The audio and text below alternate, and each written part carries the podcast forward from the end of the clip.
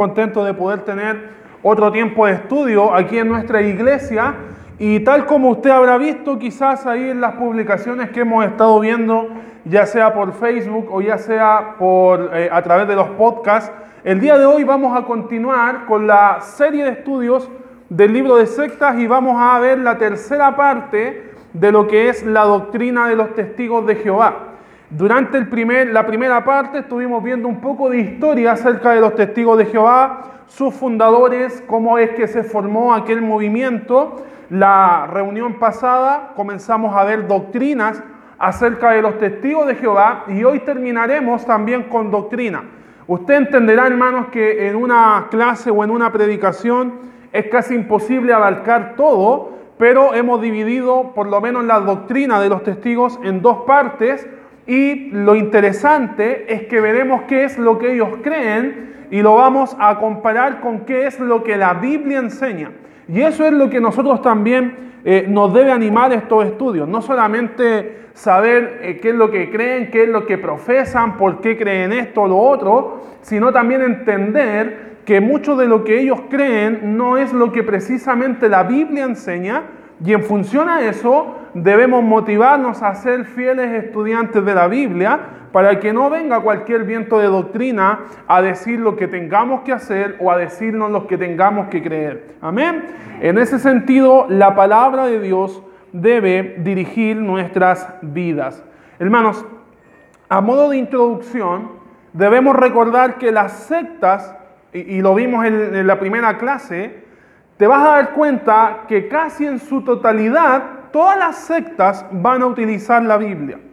O casi la mayoría de las sectas van a utilizar la Biblia, es más, en algunos casos la misma palabra o la misma Biblia que tú y yo tenemos en nuestras manos, ellos van a usar la Biblia para poder decir que sus enseñanzas provienen desde allí. Ahora, lo que te quiero explicar es que si te das cuenta que las sectas promueven cosas totalmente extrañas, pero aún así ellos dicen que todas sus enseñanzas o la mayoría vienen de la Biblia, tú debes entender algo. Y el tema está en que el problema no está en la Biblia. El problema está en la forma en cómo ellos interpretan esa Biblia. Desde ahí tienes que partir. Porque tú podrías caer en el error de decir, si ellos usan la Biblia, y nosotros también usamos la Biblia, entonces nosotros tenemos la razón, pero ellos en parte también podrán tener razón. No, hermanos, debes tener cuidado porque utilizan la Biblia, pero la interpretan según lo que ellos quieren enseñar. El problema no está en la Biblia, el problema no está en la palabra del Señor, el problema está en la forma o el método en cómo están interpretando la palabra del Señor. Lo dijimos la semana pasada y es que el problema de los testigos de Jehová es que usan la Biblia, pero la interpretan de tal manera que encaje con sus creencias. Y eso es terrible, hermanos. Usar la Biblia de tal modo que la manipule, la manosee y la adultere al punto de que encaje con lo que yo quiero creer. No debe ser así. La Biblia debe darnos eh, el camino por el cual debemos transitar y no nosotros dirigir la Biblia. No somos nosotros quienes debemos, hermanos, dirigir o tomar textos aislados para decir, eh, yo creo en esto porque en la Biblia hay un texto que dice esto, pero fácilmente lo podrás sacar de su contexto o fácilmente lo podrás sacar como un versículo aislado y, y estar promoviendo, predicando o enseñando algo que la Biblia nunca quiso decir y que mucho más Dios nunca quiso decir porque la Biblia es revelación de Dios. Es inspirada por Dios, lo vimos en la clase pasada. Toda la escritura es inspirada por Dios. La palabra inspirar significa exhalar. Fue exhalado por Dios, entregado por Dios. Y cuando hay manipulación de la palabra, en otras palabras, está manipulando lo que Dios dijo. En ese sentido, hermanos, debemos tener un cuidado especial con la palabra del Señor. El estudio de la Biblia y la forma en cómo la interpretamos será vital, hermanos, para entender si estamos siguiendo un evangelio correcto o no. La forma en cómo llevamos a cabo lo que la palabra enseña es vital para pararte y decir, ¿estaré en lo correcto o estaré en lo incorrecto? Hermanos, la Biblia no es un libro para ser manipulado de forma ligera. Como lo dije, es la palabra de Dios. Y si en una iglesia la palabra de Dios no es la norma principal a seguir como el precepto de Dios principal, entonces no estás en una iglesia. Y mucho menos en la iglesia de Cristo. Si la palabra de Dios no viene a ser la autoridad por la cual tu vida eh, se somete o sigue, entonces podrás estar equivocado de lugar. Porque la Biblia enseña que la iglesia debe defender la palabra, proclamar la palabra, enseñar la palabra, la palabra de autoridad, la Biblia y nada más. Amén. Eso es lo que vemos, por lo menos, y vamos a ver algunos textos. Muchas organizaciones o muchas, entre comillas, iglesias podrán decir, ¿sabes qué? En mi iglesia sí creemos en Dios. En mi iglesia sí enseñamos la Biblia. En mi iglesia sí hablamos de Jesús. Pero en la práctica la Biblia no es autoridad. Muchos podrán decir, en mi iglesia Dios está en todas las predicaciones, pero en la práctica no es así. Quiero explicarte un poquito de esto. Hace mucho tiempo, cuando pertenecía a otra iglesia, hubo un terremoto en Chile el año 2010. ¿Cuántos recuerdan el terremoto? Llegó un terremoto, hermano, fue el primero que yo viví en mi vida de forma personal y para mí fue tremendo, primera vez obviamente, pero llegó a nuestra iglesia una carta que decía de un supuesto profeta al cual supuestamente Dios le había revelado que vendría otro juicio mayor al país y que el juicio sería tan grande que las montañas que ustedes ven hacia allá, que la cadena de montañas, iba a venir un ángel y que con una espada partiría la montaña en dos porque Dios está enojado. Y venía a hablar en nombre de Dios. Hermanos, usualmente cada vez que hay un temblor aparece gente con revelación de Dios. Usualmente cuando hay cosas especiales aparece gente, ay de Dios que puede pasar esto, ay de Dios que puede pasar lo otro. Hermanos, nuestra autoridad es la palabra del Señor.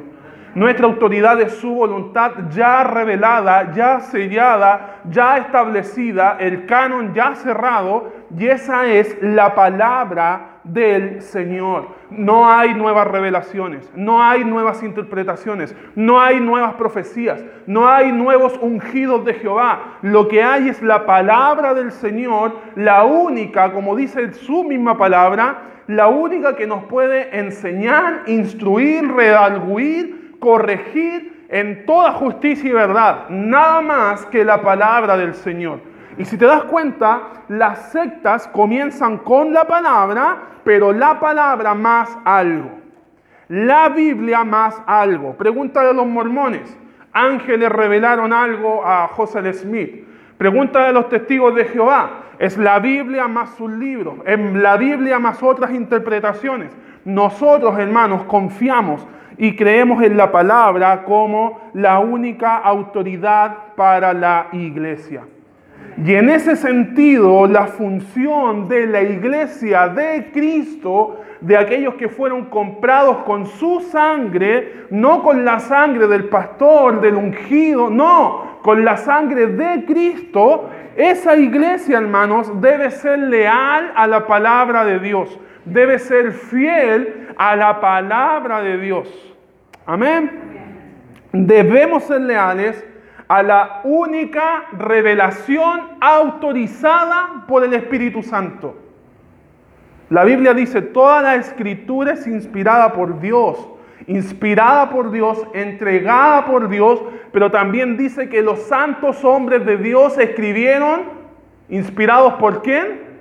por el Espíritu Santo. Inspiración de Dios, inspiración del Espíritu Santo. Fue autorizada por el Espíritu de poder. Fue autorizada por el Espíritu Santo y quien vive y mora en tu interior. Por lo tanto, es la palabra de Dios a la cual nosotros debemos ser fieles.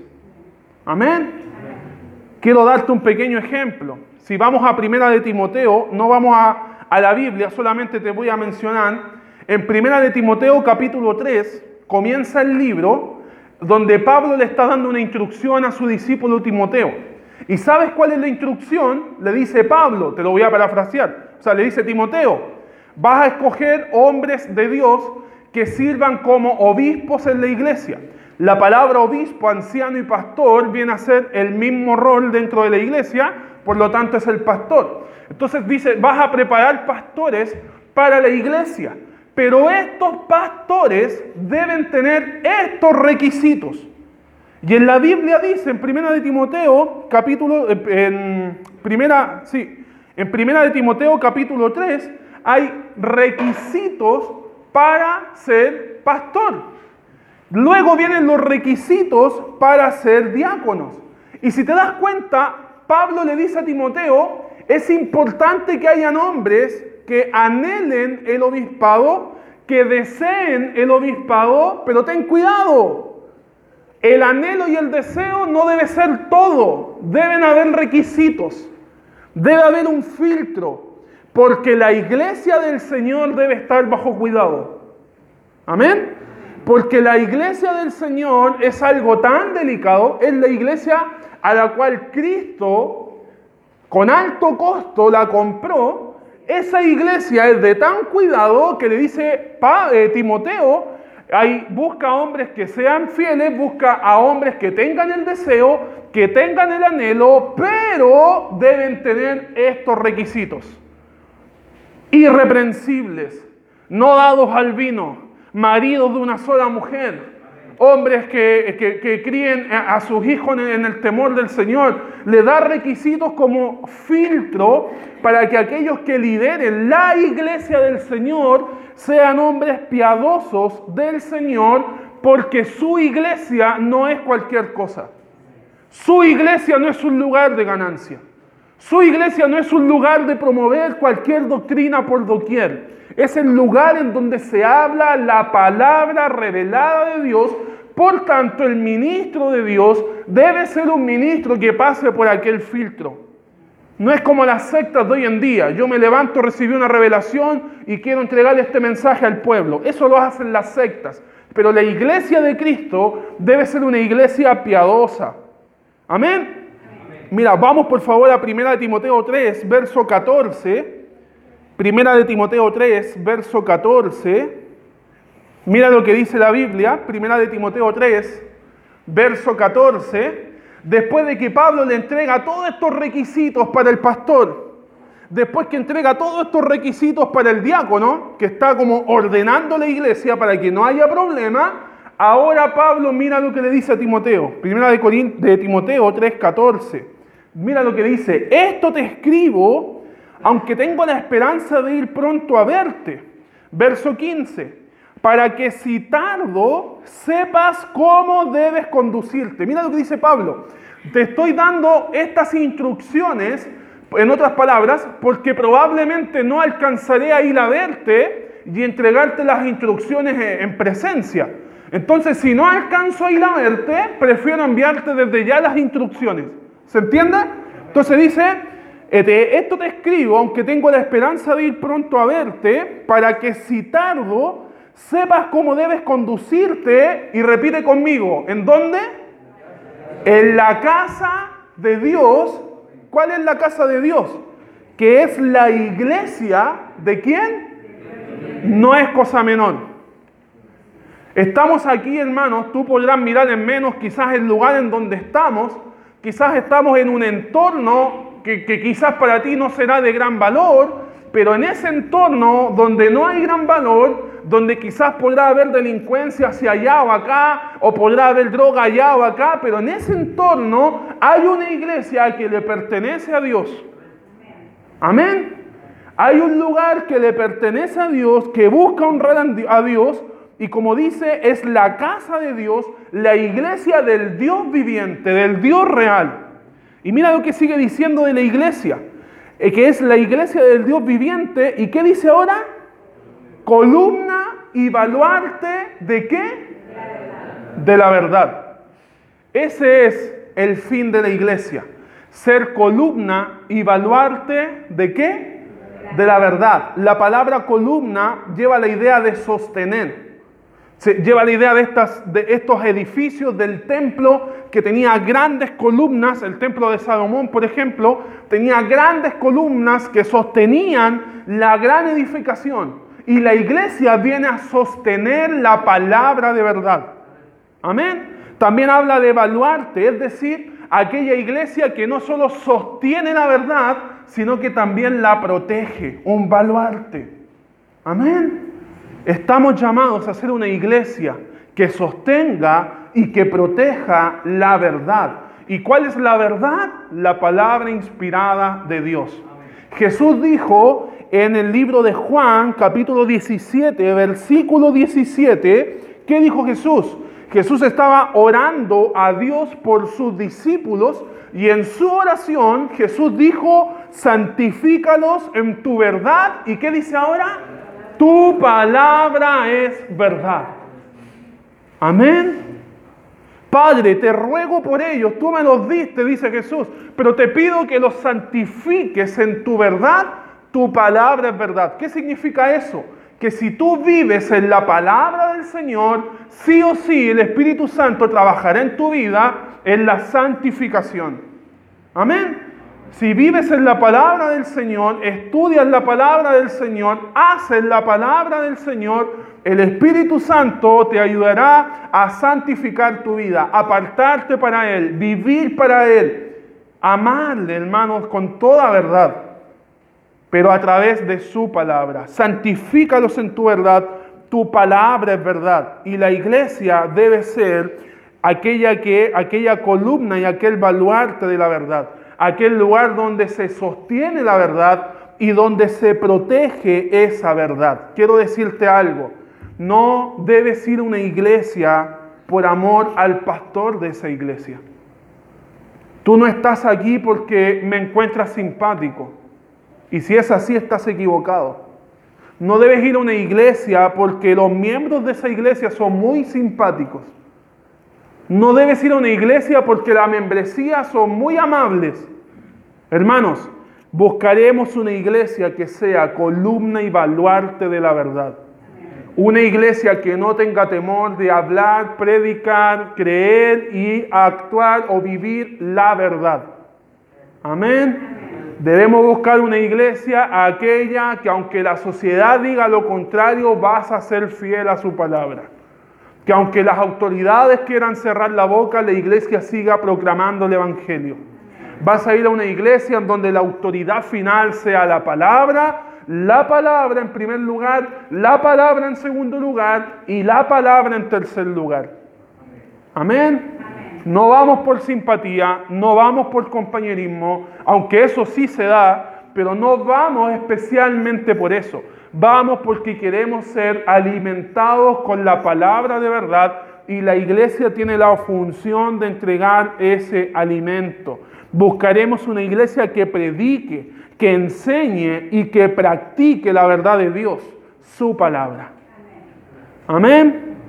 No buscaremos una iglesia ni por empatía, ni por simpatía. La buscaremos, hermanos, porque esta iglesia asume la responsabilidad que Dios le ha delegado, columna y baluarte de la verdad. Amén, hermanos. Amén. Estamos en tiempos en donde movimientos e iglesias se están levantando, pero no con la mirada en mente de que la, la iglesia sea columna y baluarte de la verdad. El mundo está entrando a las iglesias. El mundo está entrando, hermanos. Las sectas están promoviendo lo mundano.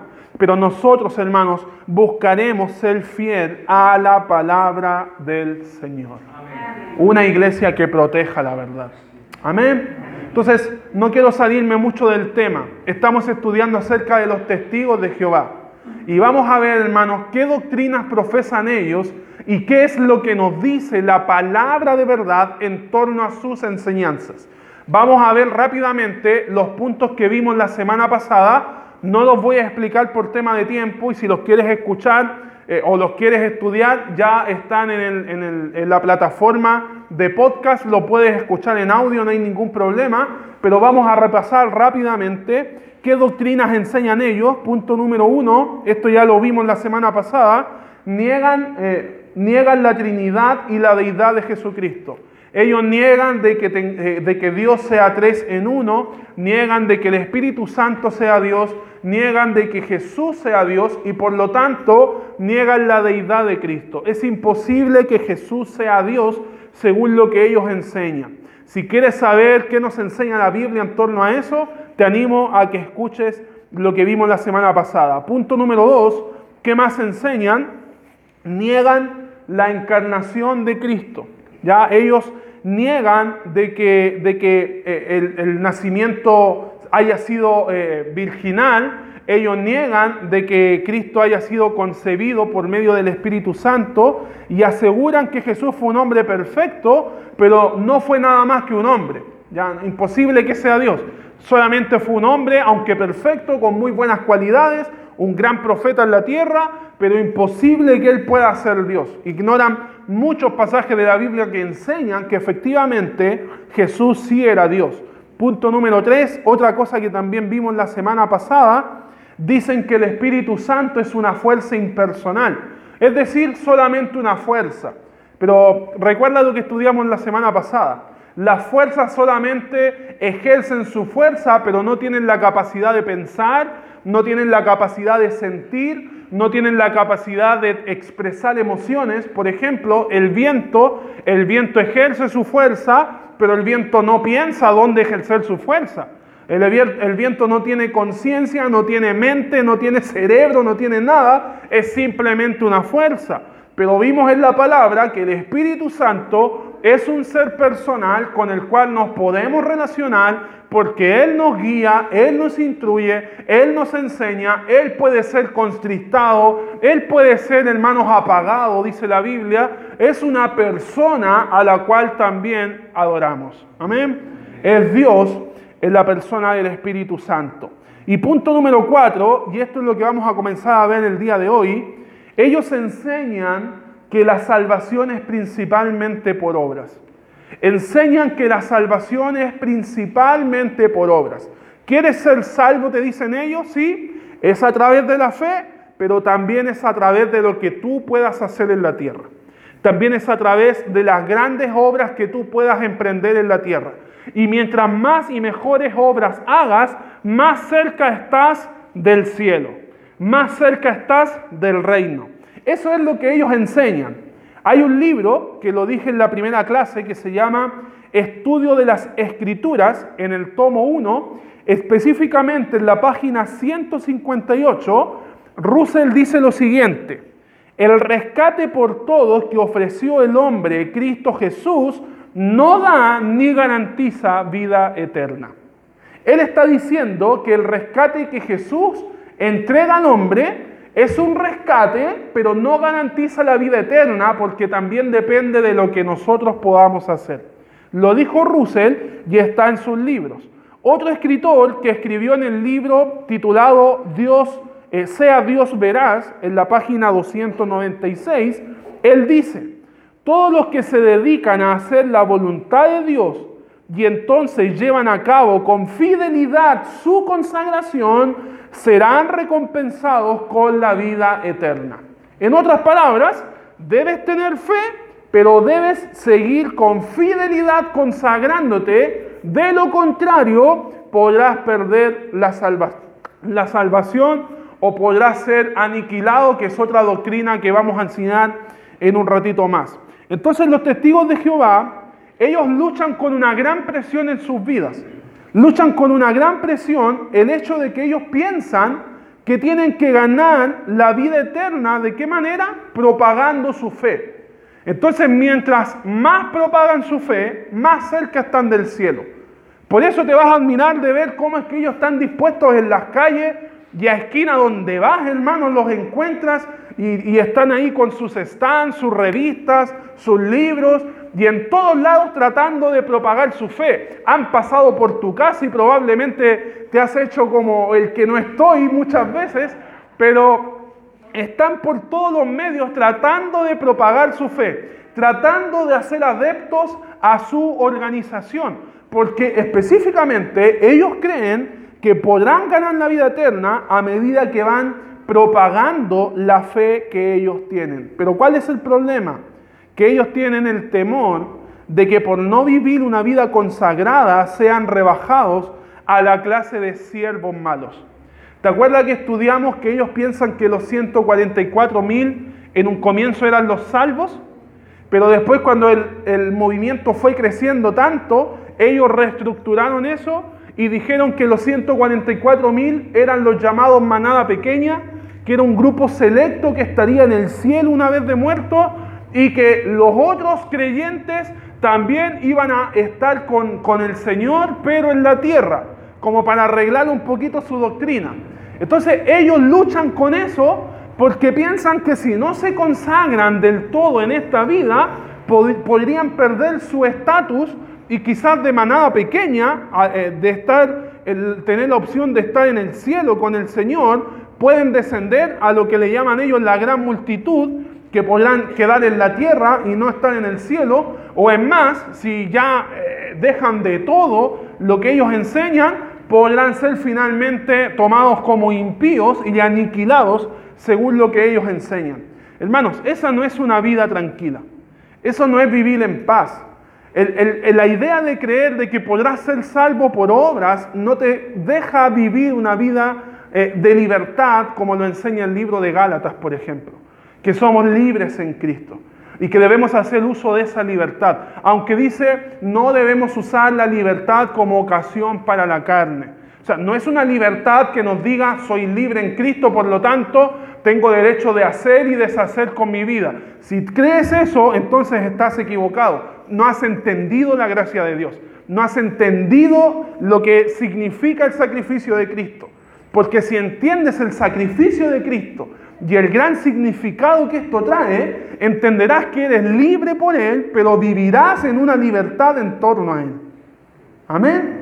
Vivirás sometido a Él y vivirás para Él, para servirle. Él es tu Señor y tú ahora pasas a ser su doulus o lo que se le llama su esclavo, en un sentido de estar dispuesto a su servicio, dispuesto a hacer lo que Él demande de hacer. ¿Se entiende? No abusamos de nuestra libertad.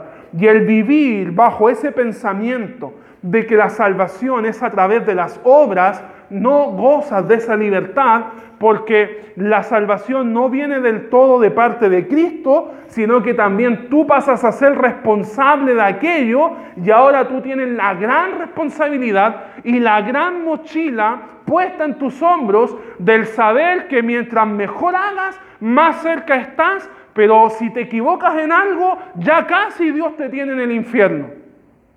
Eso no lo vemos en la palabra. La Biblia no enseña eso. La Biblia no enseña que podemos ser salvos por nuestras obras, hermanos. ¿Qué dice la Biblia? La Biblia dice, y aquí hay un texto que para muchos va a ser muy retocado, pero quiero que meditemos un poco en ese texto. Mira lo que dice Efesios 2, versículos 8 y 9.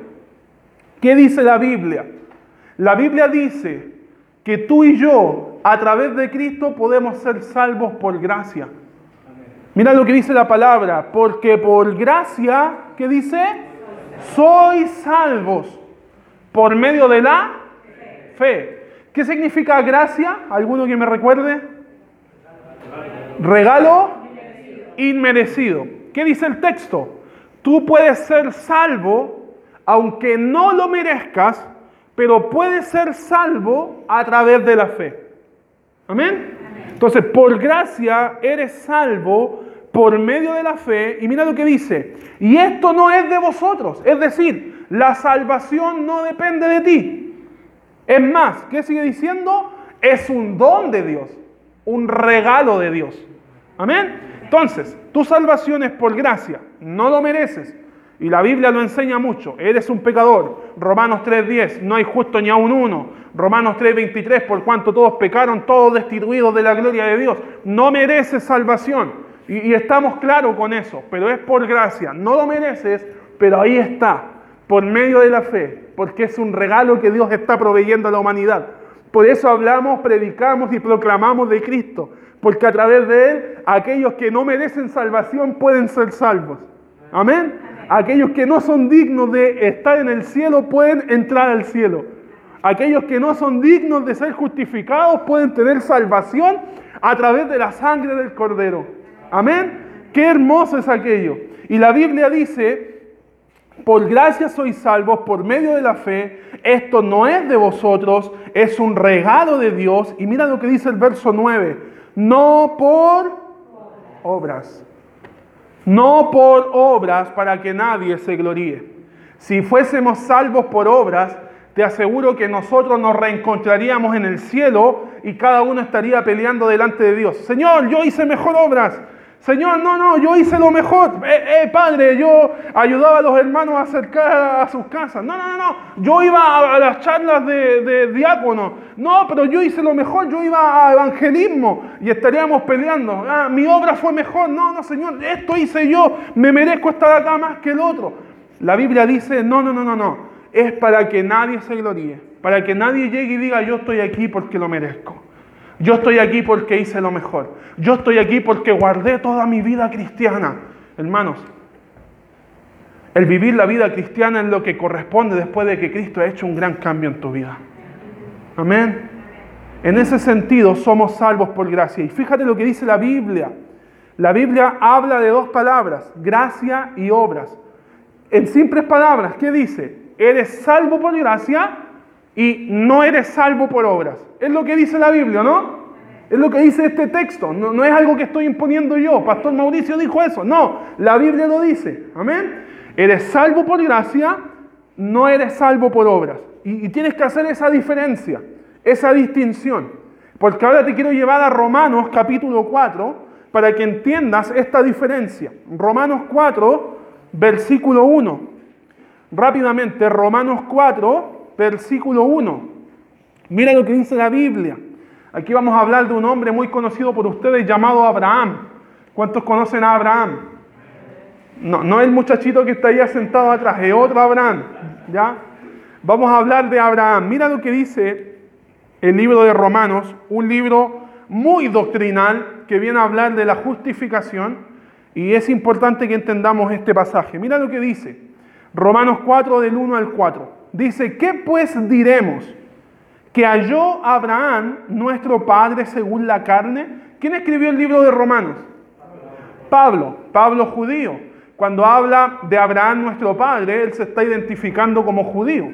Eso queda claro. Entonces, ¿qué pues diremos? ¿Qué halló Abraham, nuestro padre según la carne, en cuanto al contexto de los judíos? Versículo 2. Y mira lo que dice, es muy interesante. Porque si Abraham fue justificado por las obras, tiene de qué gloriarse, pero ¿qué dice ahora? Pero no para con Dios. Si Abraham fue justificado, es decir, si Abraham fue declarado justo, como nosotros lo somos justos en Cristo, si Abraham fue declarado justo o inocente de pecado ante Dios, tiene de qué gloriarse, pero no para con Dios. Porque la Biblia enseña que aún hasta nuestras mejores obras vienen a ser como trapos de inmundicia ante Dios. ¿Estamos claros con eso? Por lo tanto, lo que Pablo está enseñando, está diciendo en otras palabras, Abraham fue justificado, es decir, Abraham fue salvo, pero no por su propia cuenta. ¿Se entiende? Dice, él puede, mira lo que, volvamos a leer el verso 2, porque si Abraham fue justificado, es decir, declarado inocente por las obras, tendría de qué gloriarse, es lo que está tratando de explicar Pablo, pero no para con Dios, no precisamente por Dios, porque Dios no aprueba la salvación por obras. Mira lo que dice el versículo 3. Porque ¿qué dice la escritura? Y aquí viene a responder Pablo la realidad de Abraham. ¿Creyó Abraham a quién? ¿Qué necesitas para creer? Empieza con F. ¿Qué necesitas para creer? ¿Y qué dijo Efesios? Por gracia sois salvos por medio de la... ¿Y qué necesitó Abraham para ser justificado? Fe. Mira lo que dice. Porque, ¿qué dice la escritura? Creyó Abraham a Dios y le fue contado por justicia. Abraham no fue justificado ante Dios por sus obras. Abraham fue justificado ante Dios por su fe. Amén. Abraham hizo grandes obras y grandes hazañas, hay que reconocerlo. Por eso es, declarado como el padre de los, de los eh, israelitas. Ya fue un hombre de grandes hazañas, un hombre que obedeció a Dios, que hizo lo que Dios le pidió y damos gracias a Dios por su testimonio. Pero su, su vida de testimonio de salvación no fue por lo que él hizo, fue por lo que él creyó. Amén. Fue justificado, dice, eh, Abraham creyó, eh, creyó Abraham a Dios y le fue contado por justicia. Es decir, su fe le llevó a ser justo ante Dios, no sus obras. Mira lo que sigue diciendo el versículo 4. Y, este es un texto que, que, debemos entender mucho más.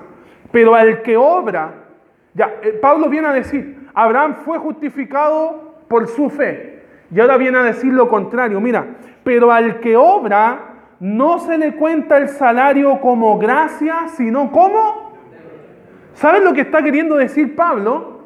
Si tú intentas ir al cielo por medio de tus obras, estás en deuda. ¿Por qué no puedes? ¿Te estás dando cuenta de lo que dice el texto? Pero al que obra, no se le cuenta el salario como gracia. Si buscas obrar, entonces estás rechazando la gracia. Si buscas llegar al cielo por tus méritos, estás menospreciando la gracia. Estás menospreciando el sacrificio de Cristo.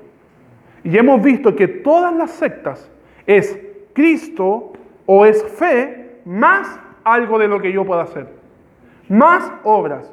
Pero aquí la palabra dice, pero al que obra no se le cuenta el salario como gracia, sino como deuda. Si buscamos obrar, entonces nuestras obras deben ser lo suficientemente poderosas para declararnos justos ante Dios. Y te tengo una mala noticia, eso es imposible.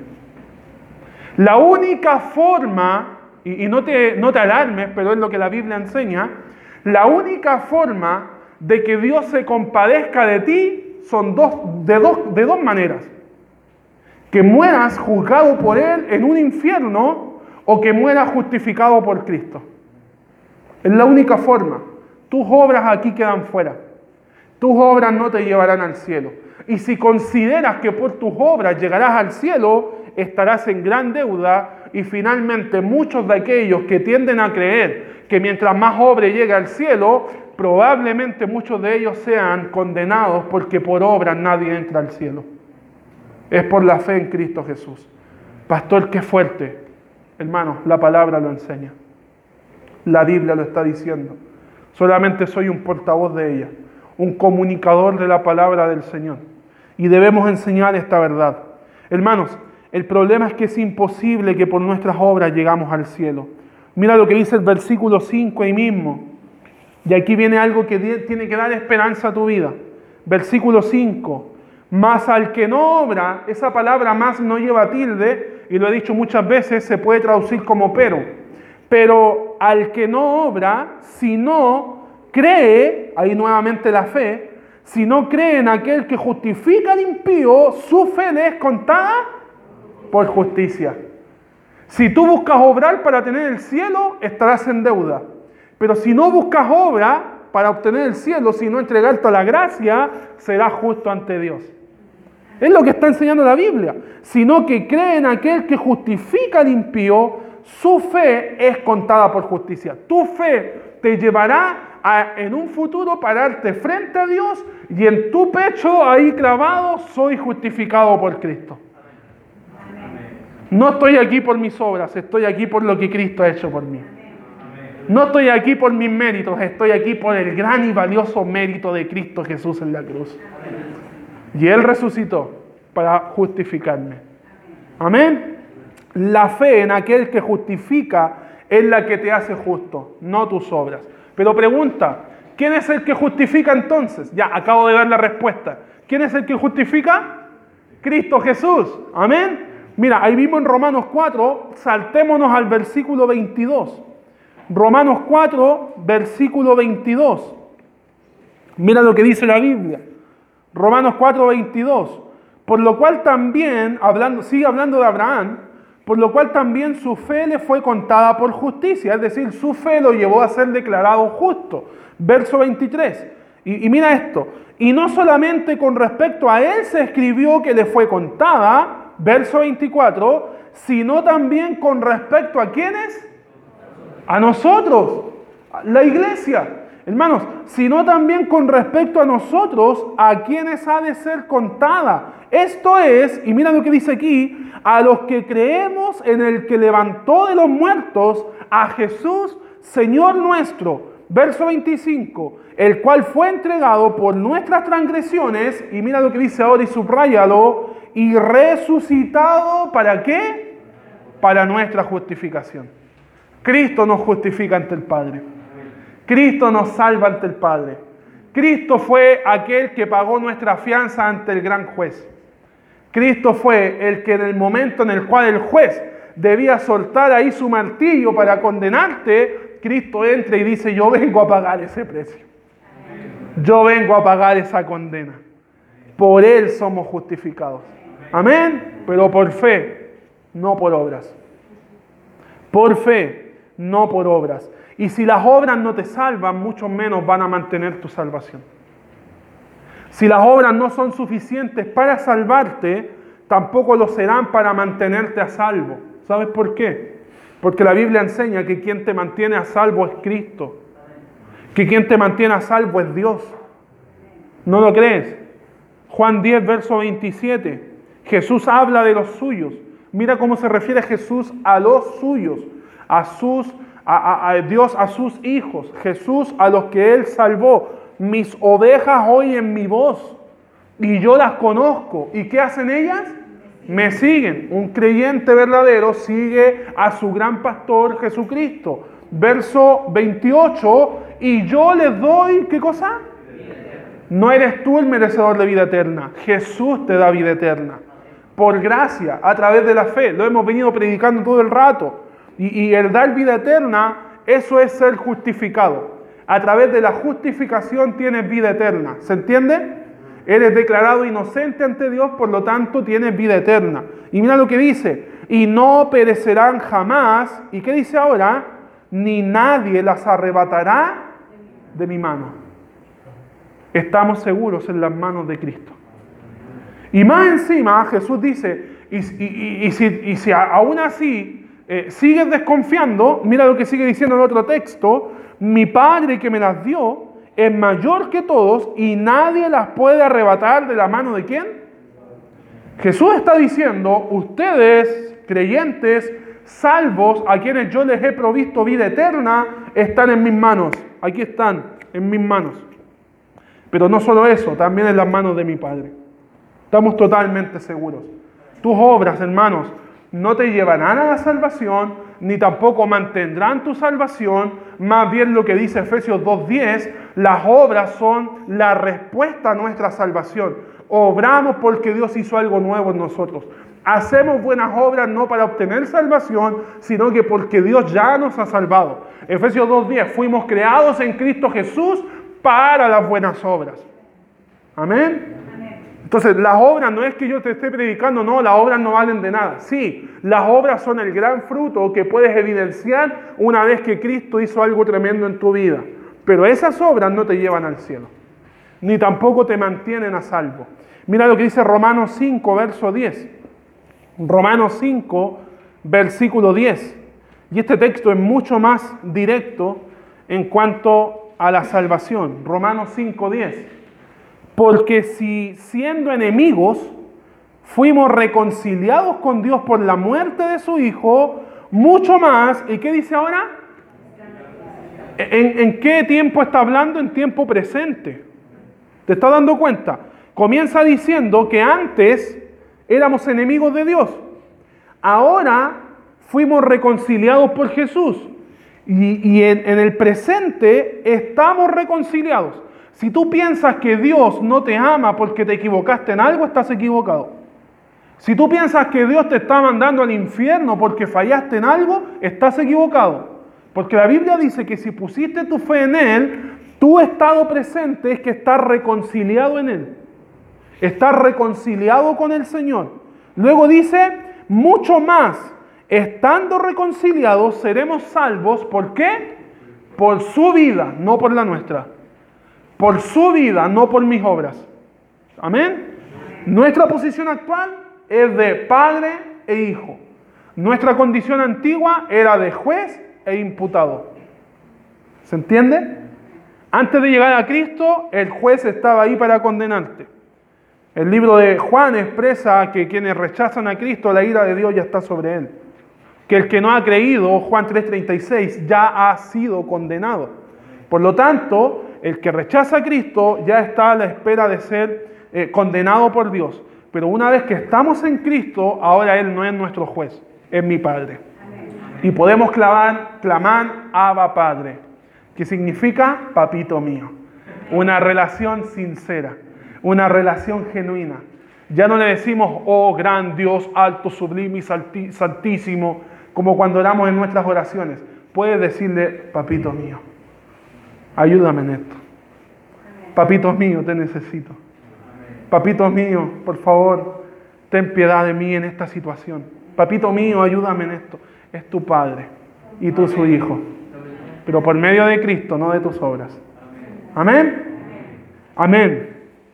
Quinto punto, y lo vamos a ver, lo vamos a pasar muy rápido. Quinto punto, el tiempo nos pilló. También enseñan el aniquilismo y la ausencia del infierno. ¿Sabes lo que es el aniquilismo? Que si un hombre muere de forma impía, es decir, no siendo creyente, ese va a morir, pero va a ser aniquilado. Es decir, su alma, su espíritu va a desaparecer y no va a ir a ningún lugar eterno. Ellos no creen que el hombre pueda tener eternidad. Ya no, no creen que existe un alma eterna. No, no, no. Serás aniquilado. Si eres salvo, podrás ser parte de la manada pequeña, los 144 mil, o parte del otro grupo que estará en la tierra gobernando.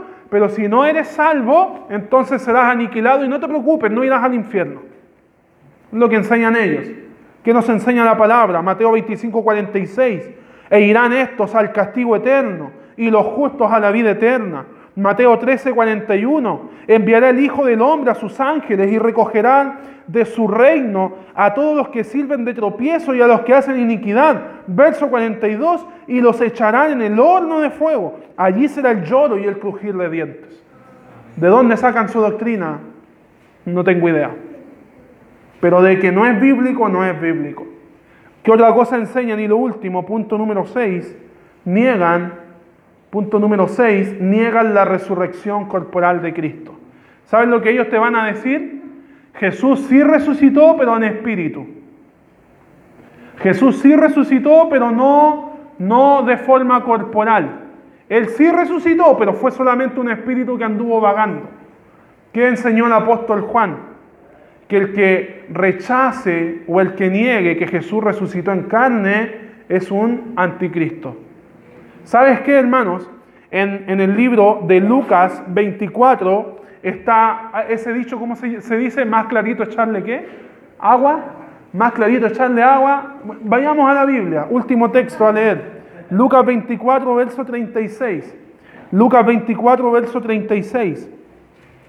Aquí Jesús ya había muerto los discípulos estaban juntos, Jesús ya muerto, pero Jesús también resucitado, y los discípulos estaban ahí juntos como era de costumbre, y de la nada aparece Jesús. Y mira lo que dice, Lucas 24, verso 36. Mientras ellos, Lucas 24, 36, hasta el 39, mientras ellos aún hablaban de estas cosas, mira lo que sucede. Jesús se puso en medio de ellos y les dijo, paz a vosotros. Entonces, espantados y atemorizados, pensaban que veían qué cosa? Un espíritu. Jesús se les apareció, el mismo que lo habían muerto hace unos días atrás en la cruz. Se les aparece. Lo más lógico, oh, me vino a visitar su espíritu, oh, nos vino a visitar eh, su alma. Y ellos estaban atemorizados. Versículo 38. Pero Él les dijo, ¿por qué estáis turbados?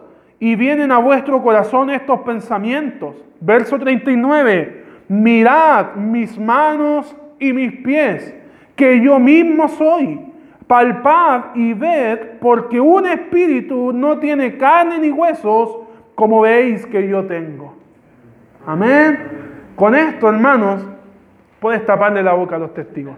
¿Ya? Con esto, ¿de verdad no crees en eso? Bueno, la Biblia nos dice que Jesús resucitó en carne, en cuerpo. También hubo un discípulo que pudo ver las heridas en sus manos, que pudo ver su costado traspasado después de resucitado pudimos ver que Jesús se apareció a más de 500 creyentes, según 1 Corintios 15, también se le apareció a los apóstoles, y Pablo declara, y como al último, como un abortivo, se me aparece a mí. Es decir, Cristo, hermanos, fue, eh, fue eh, revelado de forma corporal a mucha gente y hay evidencia bíblica de que su resurrección fue real. Amén. Esto es lo que nos debe animar a proteger la palabra del Señor. Esto nos debe animar a proteger lo que es la verdad del Señor. Y si no has estado tan apercibido a esto, te animo a que salgas de este lugar pensando en que hay una responsabilidad sobre tus hombros. ¿Sabes cuál es esa responsabilidad? Es que la iglesia es el cuerpo de creyentes. Y el cuerpo de creyentes tiene la responsabilidad de ser columna y baluarte de la verdad.